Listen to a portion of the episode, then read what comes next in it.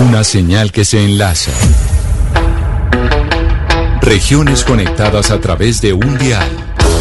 A partir de este momento, Oscar Montes, Ana Cristina Restrepo, Hugo Mario Palomar, Valeria Santos, Gonzalo Lázari, Rodrigo Pombo y Camila Zuluaga analizan y debaten el tema del día. El tema del día. Colombia está al aire.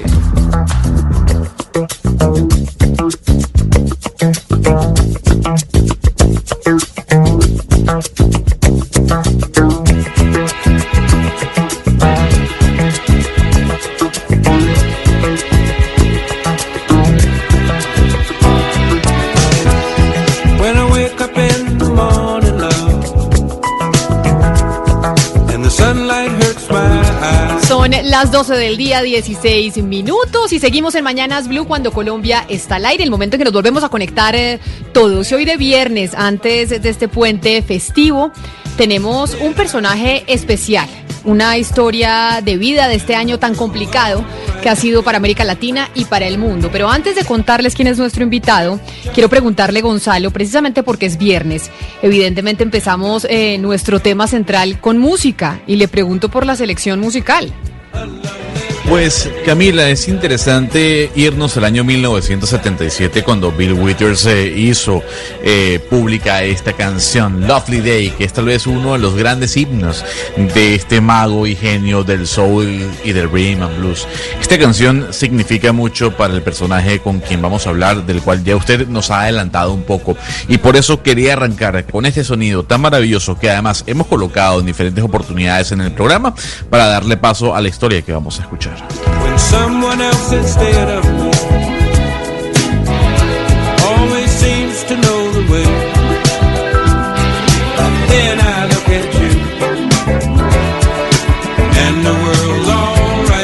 Con esta introducción eh, musical precisamente, les cuento que vamos a hablar con Andrés Juan Hernández, pero quizá ese nombre pues a mucha gente no le dice nada. Y por eso yo quiero preguntarle a usted, Valeria, para que los oyentes se puedan ubicar, para que sepan de qué vamos a hablar.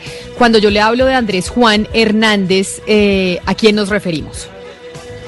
Pues Camila, mire, hoy nuestro invitado me llena de felicidad. Es una historia que nos inspira a muchísimos, eh, que lo hemos seguido en esta travesura que emprendió hace un año. Andrés Juan Hernández es un empresario colombiano, dueño de diferentes restaurantes como El Bandido, Bruto y Apache, que tristemente han cerrado eh, pues por la pandemia, pero también es un actor colombiano que nos robó el corazón a muchas en Paquita Gallego, no sé si se acuerdan, pero bueno, es un actor colombiano que nos acompañó por muchos años, pero me ilusiona mucho lo que, que lo vamos a entrevistar hoy, Camila, porque Andrés Juan hace un año decidió dejar sus compromisos, ataduras, salirse de la zona de confort, cerrar su casa, empacar a su familia en una van que adecuó como casa, le puso cocina, mesa, todo y se los llevó a viajar por Sudamérica. Camila, era un sueño que Andrés Juan siempre tuvo, se llenó de coraje, lo hizo. Lo que pasa es que los, los planes le cambiaron apenas salió de Colombia, cruzó la frontera con Ecuador y se empezó a encontrar con esta primavera latinoamericana. Camila, protestas en Ecuador, el golpe de Evo en Bolivia,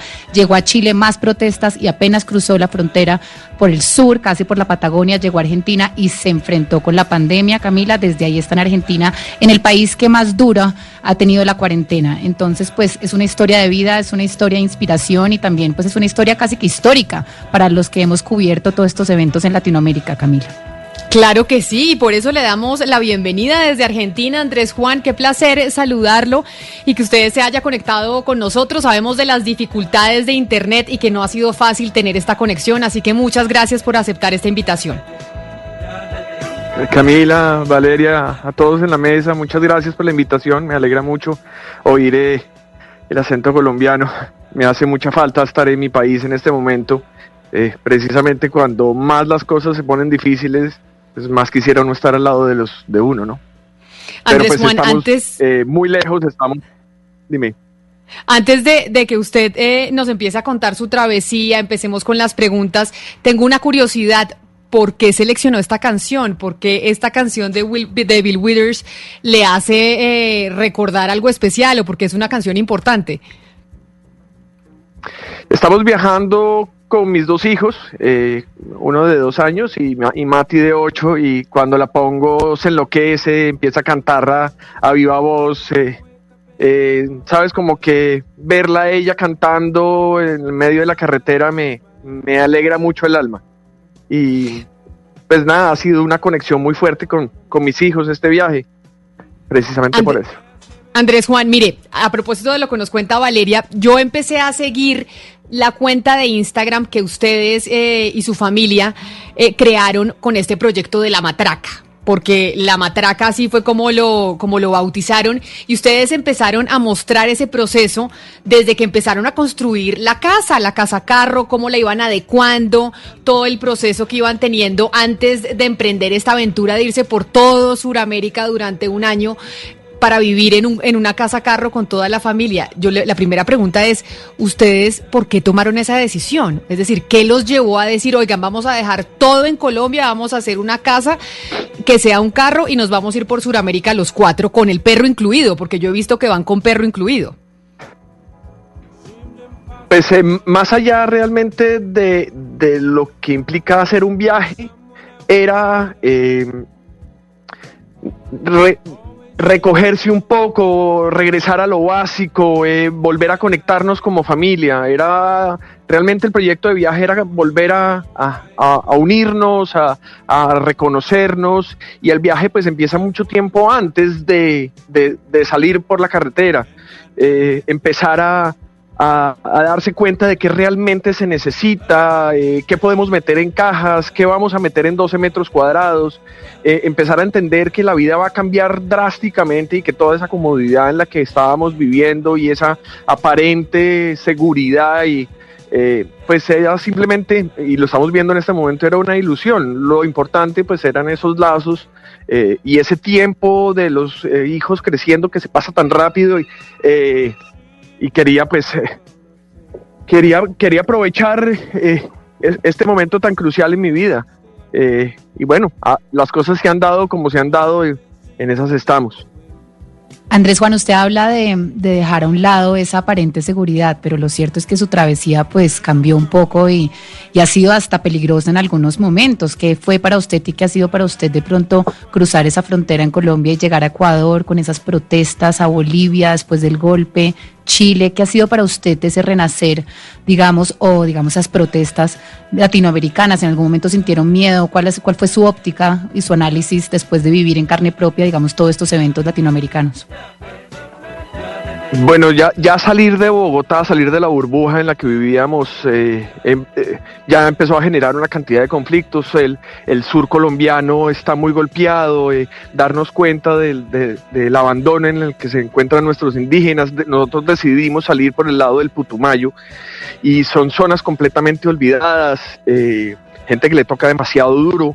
Eh, esa frontera con, Ecuador pues es un chiste, ¿no? Eh, la, fila eterna de venezolanos caminando incluso hasta Chile. Eh, pero bueno, mucho más, mucho más fuerte se ve en cada cambio de fronteras. los, los hacinamientos de venezolanos en la frontera entre Ecuador y Colombia nos pareció muy angustioso ya el paso al Ecuador y ver cómo, que, cómo sorprendente es un país eh, que tiene una, una infraestructura mucho más sólida que la nuestra, ver cómo es un país que de alguna manera en, en paz se está desarrollando eh, tan positivamente y encontrarnos con, con, eh, con las protestas indígenas de, de una comunidad tan eh, culturalmente tan, tan arraigada y tan que, le encuentra valor a su cultura. nos, pues nos sorprendió mucho, eh, desafortunadamente, pues nos vimos en, medio de las protestas, en algún momento se pusieron un poco violentos, imagínate con, con niños, eh, fue toda una historia, pero, pero tuvimos la suerte de, dar con gente muy generosa en, situaciones en, como estas, da uno cuenta de que el que menos tiene es el que más tiene para ofrecer y, y siempre hemos encontrado a alguien que nos ha ofrecido su casa, que nos ha permitido eh, compartir su espacio, eh, y, los indígenas ecuatorianos se portaron muy bien con nosotros, terminamos eh, quedándonos mucho tiempo en Cuenca, conocimos gente muy bella que sin conocernos nos ofreció su hogar. Eh, ha sido todo ese, ese reconocimiento. Luego el paso a Bolivia, ni se imaginan, pues Bolivia de por sí es un lugar que está en el medioevo y, y toda esta, todo este tema de las protestas pues ha, ha ahuyentado al turismo, entonces nos tocó una Latinoamérica solo, solo para nosotros. Eh, hemos viajado meses sin ver a, a un turista eh, por las situaciones. Ahora pues Pero, en esas pero estamos. yo, sí. yo, yo, ahí me quiero detener porque usted habla de los venezolanos y sin duda alguna que es la realidad de Sudamérica.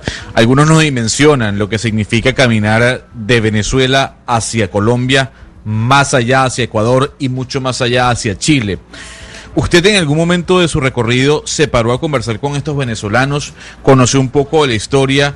¿Qué le generó ver a tantos compatriotas, y le digo compatriotas porque yo soy venezolano, caminando al borde de la calle para cruzar un país y otro?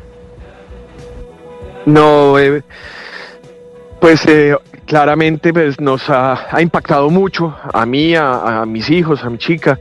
Eh, obviamente hemos tenido relación con, con mucha gente, no solamente venezolanos de todo tipo, pero el, el al venezolano está tocando demasiado duro. Es que es, eh, eh, el hecho de perder la tierra y perder la, la, eh, la, la posibilidad de tener una calidad de vida mínima los ha puesto en unas situaciones muy complejas. Hemos visto poblaciones enteras en donde los venezolanos han tenido que adoptar los, la- las peores posiciones laborales. Eh, un reguero de, venezolanos en Perú que ni se imaginan la cantidad de gente que, ha tenido que eh, exiliarse en un país ajeno con una cultura completamente diferente.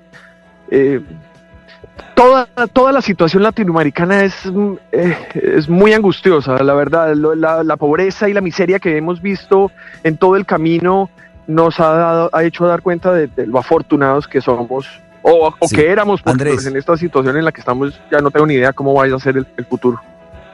Andrés, le pregunto por la travesía, le pregunto por la, la aventura. ¿Cuántas veces se han varado? Eh, ¿Cómo ha hecho cuando se vara el carro? ¿Cómo, ¿Cómo solucionan ese problema? Y nos ha pasado de todo. Imagínate, nosotros salimos de Colombia eh, en agosto del año pasado. Eh, afortunadamente sin ningún afán, sin ningún apuro de llegar a ninguna parte. El día a día, cada, cada día tuvo trabajo su, su, su, problema y se fue resolviendo. Eh, hemos, hemos tenido mucha suerte de encontrarnos con una cantidad de gente que nos ha ayudado. Eh, no sé si por el hecho de estar nosotros en familia o porque a la gente le ha parecido muy especial que uno tome una decisión tan arriesgada como esta, todo el mundo ha estado como eh, muy dispuesto a ayudarnos. Eh, afortunadamente no hemos tenido ningún problema realmente grave.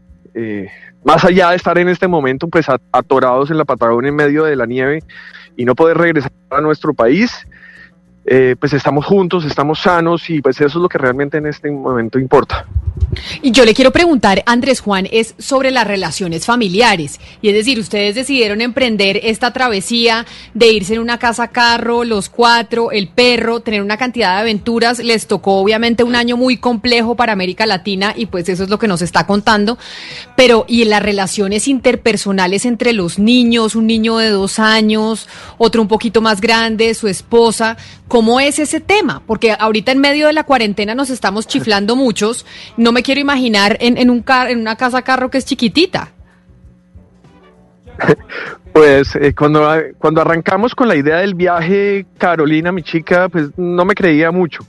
El día que llegué con el, con el, eh, con la van a la casa, casi se le salen los ojos y, y pues cuando arrancamos en el viaje, ella me sacó una cantidad de maletas que quería montar en el carro y le dije, no, Caro, no, definitivamente eso no cabe.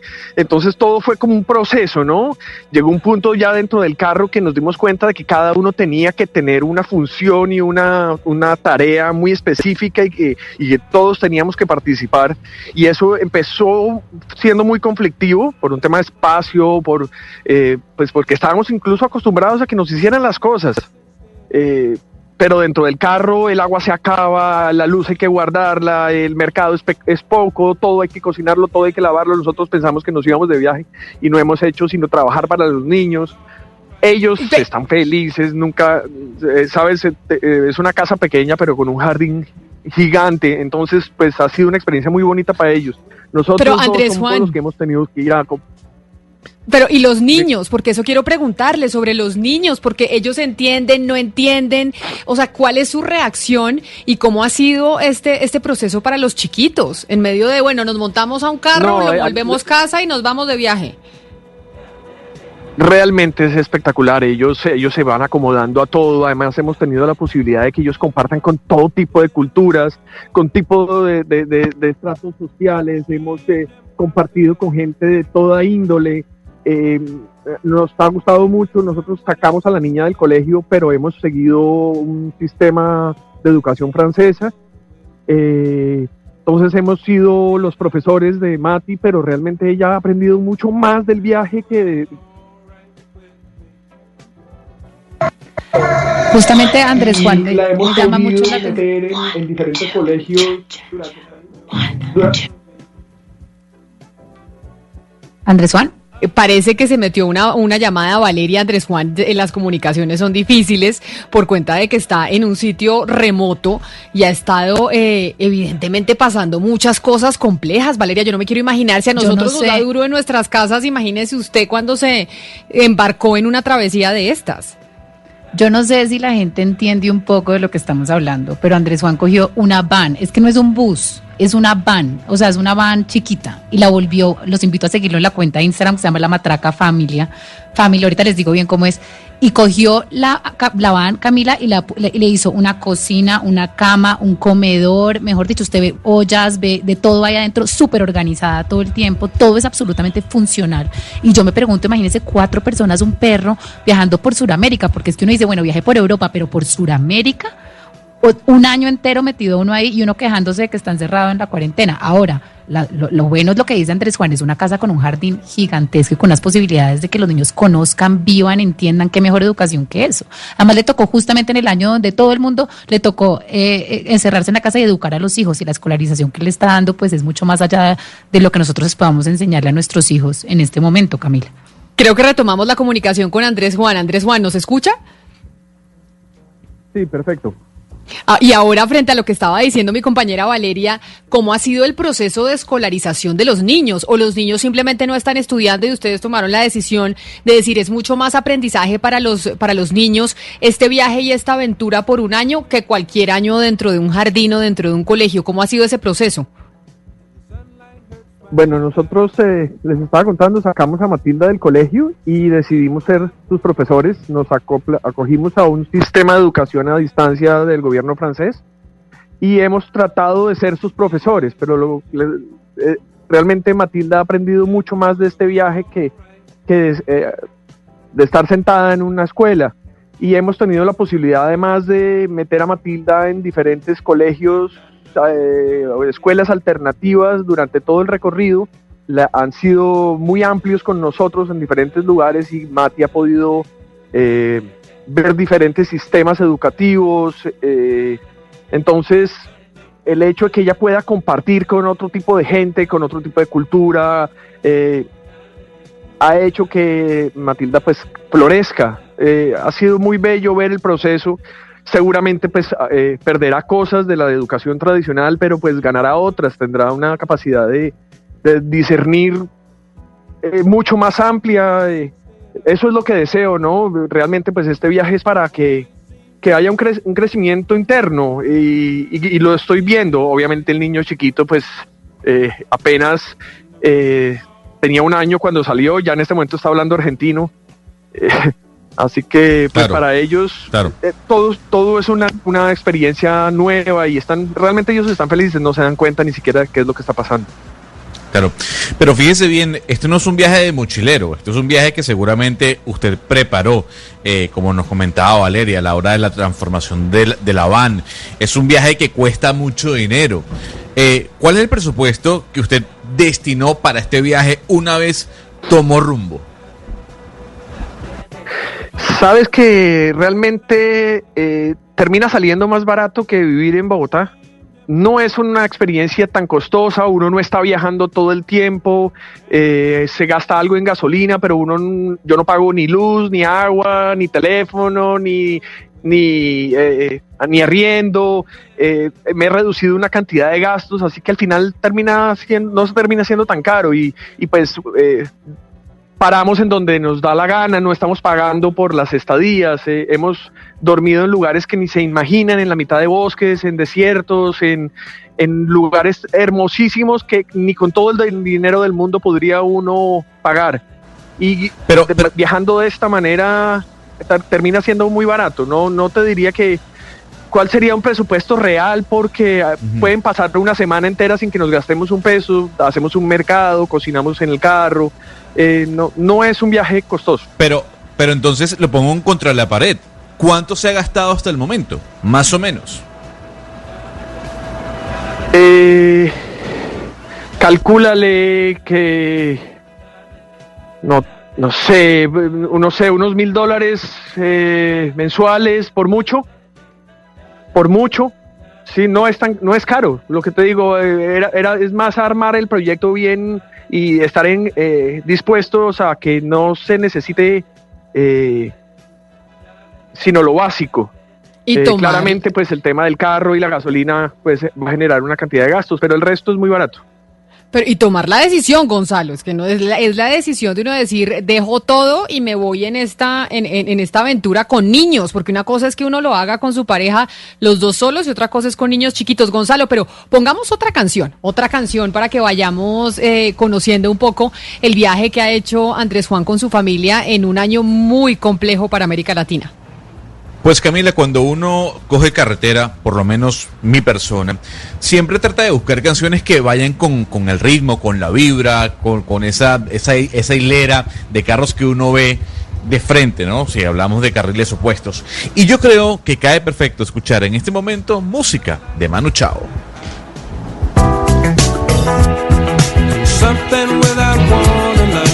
No, pero creo que Gonzalo. Gonzalo, mi corazón. Te lo dije. Permanece a la escucha. voy. Permanece a la escucha. 12 de la noche en La Habana, Cuba. 11 de la noche en San Salvador, El Salvador. 11 de la noche en Ahí se iban enredando un poquito en el máster con el cambio de la canción, Gonzalo. Se le demoraron en, el- en la puesta de la canción, pero ahí está Manu Chao, que esta canción eh, la pone usted porque se la pidió Andrés Juan, Gonzalo, o porque le gustó a usted.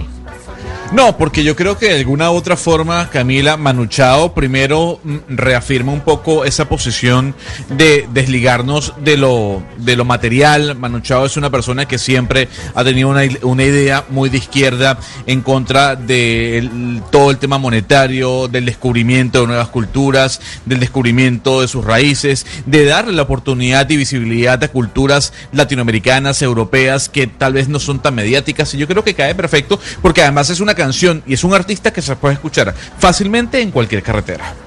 Me gusta la noche.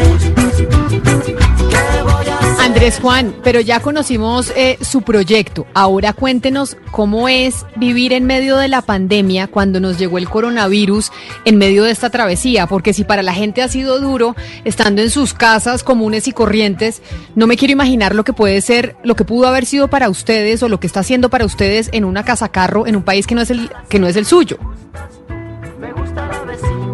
En los, los meses antes de, de que esto pasara, estábamos eh, en unos parques, en unas reservas naturales que donó Douglas Tompkins a, los gobiernos de Chile y Argentina, muy al sur en la Patagonia, y no teníamos ni idea de lo que estaba pasando, estábamos completamente desconectados, sin señal de internet, sin... ta- O pasamos a la Argentina, ya la situación, la, la bola de nieve que habían crecido mucho y nos cerraron la frontera exactamente detrás. Eh, Como saben, tenemos problemas de comunicación. Ahí tiene una canción muy particular, Andrés Juan, para la entrada de la llamada. ¿Eso cómo celular. se, eso, eso cómo se configura? Es decir, cuando les entra una llamada, dejan sonando una canción. A mí creo que cuando yo dejo llamada en espera suena un pito. Uno como programa una canción para que sea la música que suene cuando uno está dejando a la gente en espera. Pues, pues eso va a depender mucho, Camila, de la operadora de teléfono, porque hay operadoras que te dan la posibilidad de uno poner la música que quiere. Eso ya es un tema no tanto tecnológico, sino de la operadora telefónica que te da la posibilidad. No, porque nosotros estamos hablando, si no me equivoco, con Andrés Juan a través de WhatsApp. Andrés, Andrés Juan, ¿qué es, ¿cuál es la música que suena cuando le entra una llamada? A mí no me está entrando ninguna llamada. Ah, entonces no sé qué, qué fue lo que ¿Aló? pasó con la comunicación, pero lo escuchamos ya perfectamente. Andrés Juan, nos estaba contando usted en dónde lo cogió la pandemia. No, eh, cuando atravesamos Argenti- a la frontera a- de Chile-Argentina por, por el Parque Patagonia, no teníamos ni idea de lo que estaba pasando y pues, los protocolos de la policía estaban muy improvisados, terminaron eh, eh, metiéndonos en, una, en un polideportivo en un pueblo en el sur argentino con otros turistas y nos hacinaron ahí con los niños. Nos tuvieron varios días eh, hacinados como parias, no sabían qué hacer con nosotros, eh, una situación muy angustiosa, eh, al parecer como con presión de otras embajadas, porque la nuestra pues no ha hecho absolutamente nada. Eh, eh, nos soltaron muy encima del momento de la cuarentena y lo único que logramos fue subir un poco al norte eh, y llegamos a, a Bolsón, al sur de Bariloche. Y aquí quedamos atrapados, no nos hemos podido mover más.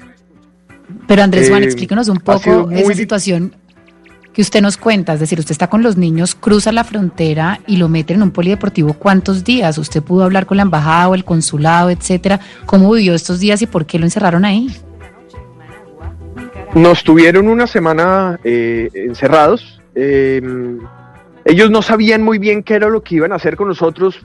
Para ellos los turistas en ese momento eran eh, los posibles eh, eh, contagiantes. eh, entonces nos, nos metieron directamente con comida y con, ah, y con unas camas en el piso, en un polideportivo y ahí nos dejaron tal ensayo sobre la ceguera. Yo no, yo me sentía en una, en una eh, historia de terror. A los niños yo no los Sí. quise sacar nunca del carro, pero yo tenía que ir a recoger comida y, y organizar como con la policía qué era lo que iban a hacer con nosotros. Eh, fueron unos días muy angustiosos. Eh, no pude sacar a los niños en varios días del carro. Eh, en algún momento a las 3 de la mañana nos dijeron, no, tienen que arrancar y no se pueden quedar en este pueblo y, y de ahí en adelante fue una travesía por todo el sur argentino, pasando de provincia en provincia, en donde no nos dejaban permanecer en ninguna parte, no nos querían en ninguna Andrés. parte, pero tampoco nos, nos solucionaban. Así que fue un viaje eh, hasta aquí, hasta Bolsón, donde estamos, muy, muy estresante. Andrés, ¿y cómo ha hecho con el tema de la salud? La salud suya, la salud de sus niños. Eh, eh, eh, ¿Tiene algún plan? ¿No hay prepagada? O sea, ¿cómo, cómo- el tema de la salud, cómo lo ha manejado? ¿O, o- o qué han hecho en caso de que Eh, de pronto enfermedad, una gripa, por ejemplo, de un niño que siempre un- están... Viaja- nosotros viajamos Sí. con un seguro de estos de viaje internacional. Aquí en Argentina la seguridad pública es, eh, es gratis, así que estamos a merced de que espero no nos pase absolutamente nada. Esto es una apuesta. En este momento estamos en una situación muy complicada porque no tenemos eh, ni la capacidad de cruzar fronteras, ni la capacidad de regresar a Colombia. Han habido algunos vuelos humanitarios, eh, pero no podemos darnos el lujo de dejar la casa, pues es la única casa que tenemos, en Bogotá no tenemos nada, Eh, estamos viviendo en el carro, no, no, no, no, me- no puedo dejar el, el carro aquí tirado y, y salir corriendo, meterme a, a exponer a mis hijos y a mi chica a un viaje a, a Colombia. ¿A qué? En este momento, ¿a qué me voy a Colombia? En esta situación. y- ¿no? y- y eso le quiero preguntar a Andrés Juan, porque- muy- Usted dice a qué, pero usted cuando se fue tenía unos restaurantes y tenía unos negocios, unos emprendimientos que le daban a usted un ingreso y de pronto lo coge esta pandemia, lo mete en un polideportivo y al mismo tiempo se está enterando que sus negocios por los cuales ha trabajado tanto tiempo pues se cerraron. ¿Qué sintió usted en ese momento? ¿Qué siente en este momento de incertidumbre No, de pues, también no imagínese. tener a dónde llegar en Colombia? Llevamos muchos años trabajando. eh, es un grupo de trabajo que se ha, ha, logrado proyectos muy bonitos. eh, eh, cualquier emprendedor en Colombia sabe perfectamente que el margen que, que le deja a uno el Estado pues es mínimo. Sobrevivir antes de la pandemia ya era difícil, pero pues habíamos logrado una muy buena clientela y un muy buen producto y, y estábamos a flote con esto todo se fue para el carajo y pues no tengo ni idea qué va, no, no sé qué va a pasar, tratamos hasta el último minuto de salvar los puestos de trabajo, pero pues lo que el Estado llama ayuda son un chiste y no, realmente pues no vamos a poder salvar los negocios, veo muy difícil que, que sobrevivamos. Pero Andrés Eh, Juan, Así que pues Y, y- y ahí ahí quiero preguntarle, porque entonces ustedes los coge la pandemia en esta travesía en el sur del continente, en donde ya nos dicen nos tocó dejar a los niñitos en el carro, pero además la angustia del, de los negocios que se cierran porque son restaurantes aquí en, eh, en Bogotá. Y entonces básicamente eh, la incertidumbre total para su familia sobre el sustento económico o, qué van a hacer. O, o- están a la deriva, ¿cómo van a hacer para sobrevivir económicamente? Le pregunto. No tengo ni idea. Tú me preguntas eso y me acuesto todos los días y no puedo cerrar los ojos pensando en qué voy a hacer el- en el futuro con mi familia. Yo estoy acostumbrado a remar y no le tengo miedo a nada, ni al trabajo, ni a...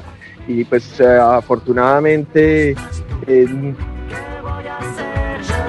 pues tengo mucha, mucha energía por delante, a ver qué pasa, pero definitivamente los proyectos que teníamos eh, desaparecieron, no veo muy difícil que podamos salir adelante, no, no tengo ni idea, creo que como, como yo está todo el país, está, está el, el planeta entero en una situación en la que no tenemos ni idea qué va a pasar, ¿no?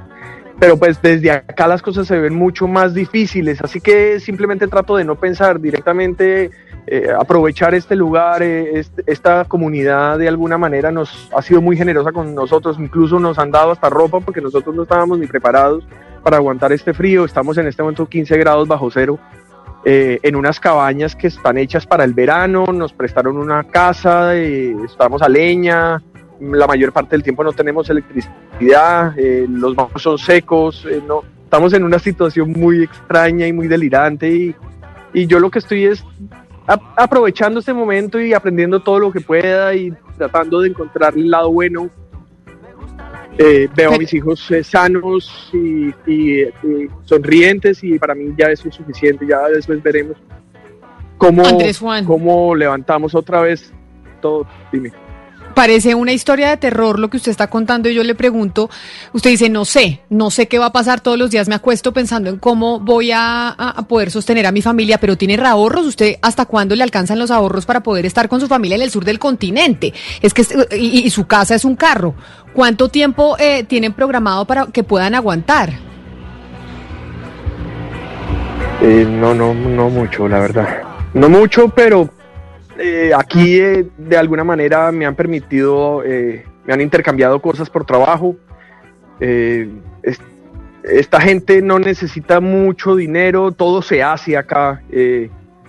se hace la cerveza, se hace el pan, se hacen las conservas, todo es trabajo en el campo.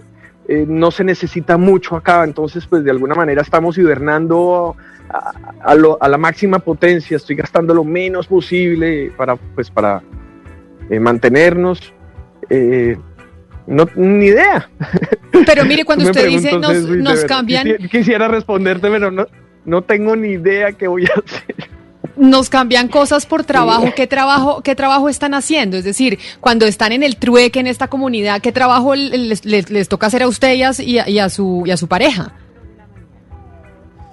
En este momento ya la- el invierno avanzó tanto que ya no estamos haciendo mucho, pero pues eh, todo el otoño fue eh, cosechando, arreglando las viviendas, eh, eh, arreglando los postes, arreglando los establos para los animales, eh, recogiendo mucha leña. Lo que primero nos dijeron es, nosotros les damos todo lo posible, pero ustedes también tienen que resolver una cantidad de cosas que vienen a futuro que pues ellos realmente lo que estaban era pensando era en el invierno, más allá de la pandemia, estaban preparándose para el invierno, entonces, eh, pues hacer unos mercados comunitarios que nos permitieran a nosotros pues mantener eh, la comida durante estos meses, porque ya en este momento yo ya no puedo salir de donde estoy, no tengo manera de salir porque estamos con un metro de nieve, el carro no puede salir, eh, no podemos ir al pueblo, eh, entonces pues todo toca hacérselo en la casa, eh, así que el trabajo comunitario fue más como una preparación en- entre todos para el invierno.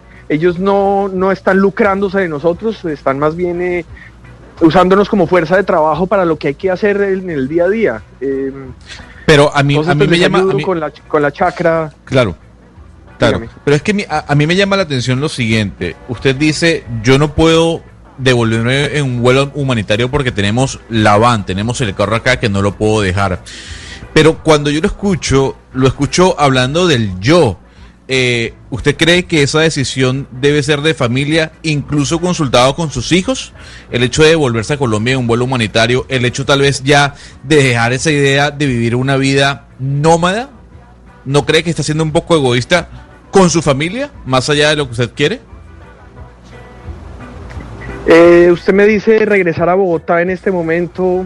¿A qué? ¿A qué me regreso yo a Bogotá a meter a mis niños en un apartamento? Aquí están al aire libre. eh, al, menos tienen un contacto con la naturaleza. Ellos no saben lo que es ponerse un tapabocas. Eh, la comunidad aquí afortunadamente toda está sana. Estoy en un lugar privilegiado al final. eh, en una situación un poco incómoda, pero al final estamos en el mejor lugar posible. Estamos lejos de, de toda esta locura. Eh, ellos ni se dan cuenta, están felices. Esto está lleno de niños. Es una comunidad re hippie donde todo el mundo participa, donde todos comparten.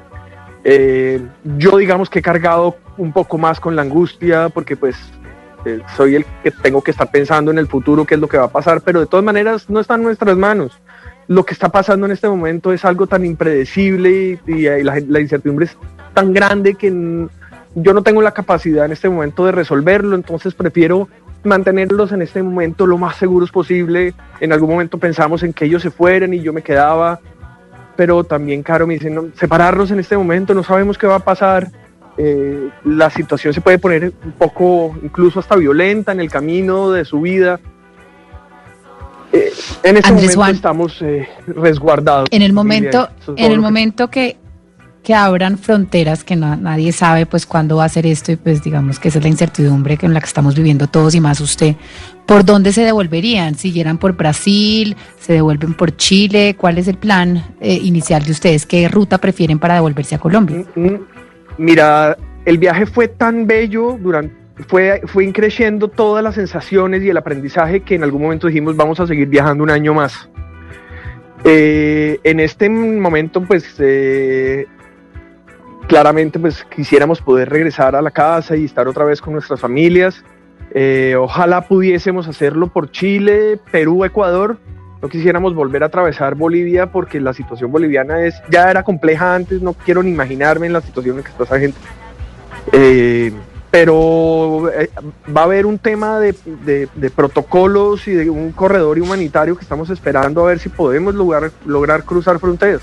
Hay muchos colombianos como yo en este momento, en- en- no, solo, no solo somos nosotros, hay mucha gente que, que estaba viajando muy parecida a mí, eh, que estaban viajando en moto o en bicicleta incluso eh, en el continente y, han quedado atrapados en situaciones mucho más complejas que la mía, porque de alguna manera pues yo estoy con los míos, estamos eh, protegidos en un buen lugar. Hay gente que estaba pues viajando, trabajando en los lugares, sin un peso en el bolsillo. Tenemos unos de colombianos eh, donde las historias son dramáticas. eh, así que, no, Claro. no sé, va- vamos, Por eso- eh, es, es- es un tema de esperar, de Claro, paciencia. y por eso, y por eso que usted habla de aquellas personas que tomaron la decisión, al igual que usted, de recorrer eh, Sudamérica a través de la carretera. Yo creo que esta canción que le voy a colocar, que es la última ya antes de despedirlo, le hace honor a esa invitación que usted le hizo a su esposa, a sus hijos y que muchas personas le han hecho a su familia. Y es darle la vuelta al mundo. Chicos,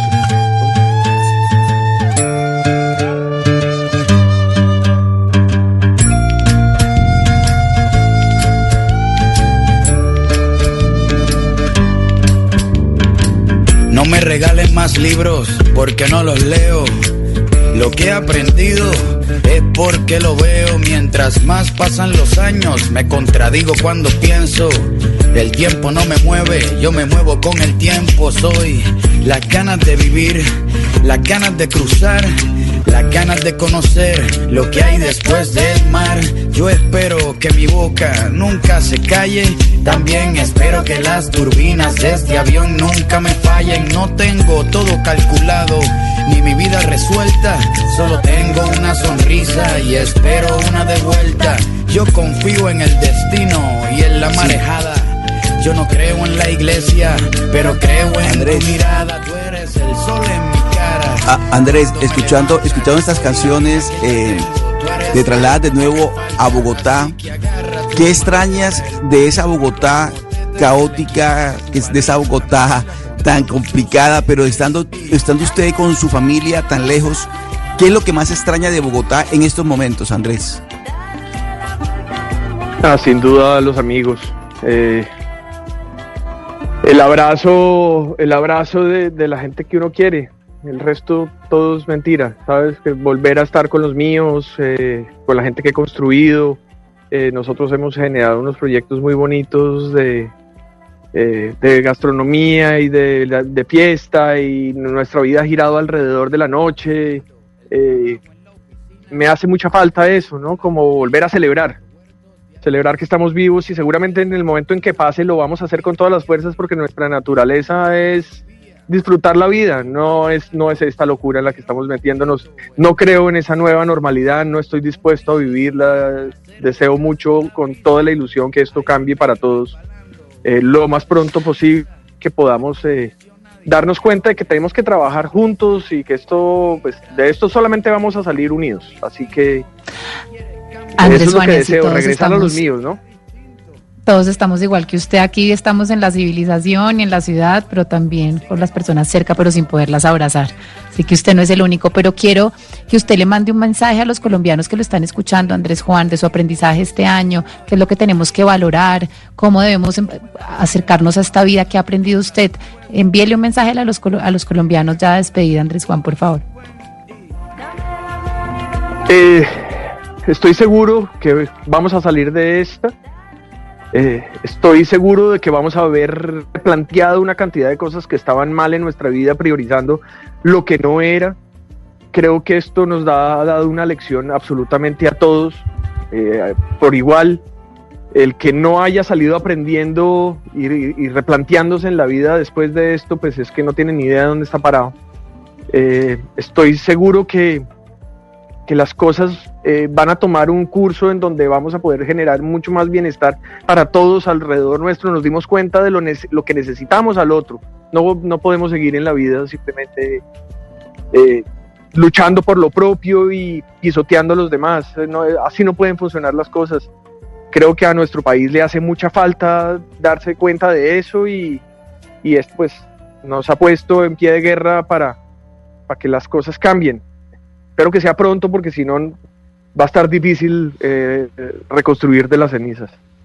Eh, les mando un abrazo grande, gracias por la invitación, eh, con mucho cariño eh, de toda mi familia, les agradezco y espero verlos pronto. Andrés Juan, mire, nos conmovió mucho su historia, sin duda alguna. Yo creo que esto eh, quizá está pensando en escribir un libro, porque yo creo que esto da para que usted pueda escribir un libro de toda esta travesía, no ya, pero esa podría llegar a ser una opción. ¿Lo ha pensado?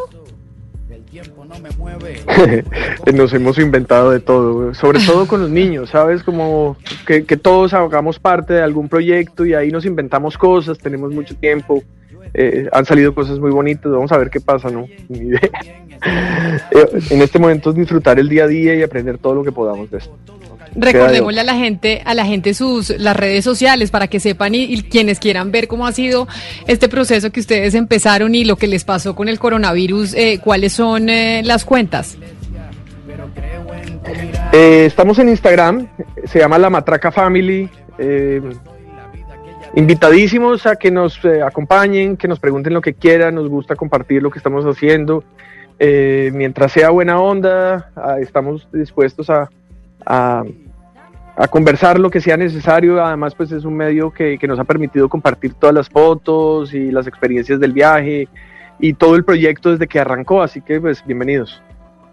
Pues Andrés Juan, mil gracias por habernos atendido, por contarnos su historia, por eh, aceptar la comunicación que sabemos que no ha sido fácil. Le mandamos un abrazo enorme desde acá y la mejor de las suertes. Un saludo también para toda su familia. Camila, gracias. Un abrazote. Y así llegamos nosotros al final de Mañanas Blue cuando Colombia está al aire, con historias como esta, que seguramente hay, hay gente que la está pasando muy mal en medio eh, de la pandemia, pero creo que esta de Andrés Juan evidentemente es sui generis porque solo la historia de coger el carro e irse a recorrer con su familia el, eh, el continente pero a eso sumándole la pandemia, pues evidentemente hace que sea un cóctel que los tenga de lo que ustedes acaban de escuchar. Mil gracias por habernos acompañado, por haber estado con nosotros hoy en Mañanas Blue. Feliz fin de semana, puente festivo, 20 de julio, y quédense con nuestros compañeros de Meridiano.